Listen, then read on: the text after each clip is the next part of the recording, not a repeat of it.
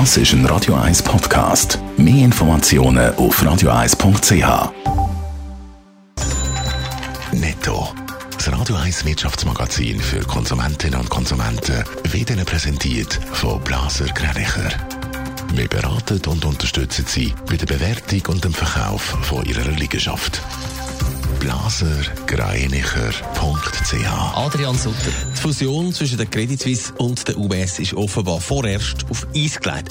Das berichtet ein Insider gegenüber der Bilanz. Aber offenbar meinen die Bankenchefe ernst. Es hat schon mehr solche Fusionspläne gegeben, aber nie sagen die so konkret gewesen, wie bis jetzt hat es geheissen. Im Rechtsstreit um verschollene DDR-Vermögen muss die Bank Julius Baer 150 Millionen Franken zahlen. Die Bank ist auch vom Bundesgericht abblitzt und zu dieser Zahlung verurteilt worden. Der Betrag sei aber durch eine Rückstellung gedeckt, hat Julius Bär mitteilt.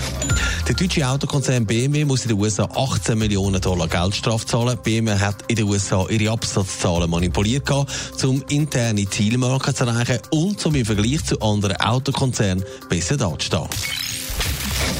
Online-Händler reiben sich dann. Das Geschäft das läuft, auch dank der Corona-Krise. Immer mehr Leute gehen anstatt in den Laden einfach im Internet ein bisschen posten. Adrian Sutter, es dürfte für Sie noch bald besser werden. Ja, schon während dem Lockdown, wo die Läden zu sind, da haben die Online-Geschäfte natürlich profitiert. Aber der Boom, der hat dann auch nachher nicht wirklich abgenommen. Gewisse Online-Händler wie LeShop, die sind regelrecht an Anschlag gekommen, haben Verzögerungen gehabt, aber auch Brack.ch oder Digitec sind in die Schweiz gekommen unter den vielen Aufträgen.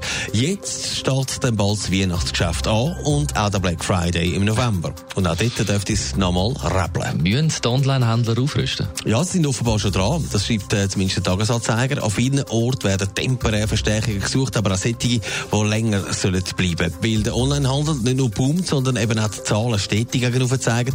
Das heisst, auch langfristig wird damit gerechnet, dass es nochmal gut 30% Wachstum gibt. Und da muss ja jemand irgendwo mal helfen bei diesem Päckchen packen. Eine Post macht sich offenbar darauf gefasst, dass der Online Onlinehandel nicht wieder massiv zurückgeht.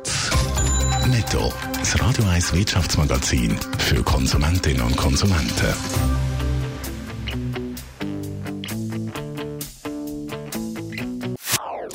Das ist ein Radio 1 Podcast. Mehr Informationen auf radio1.ch.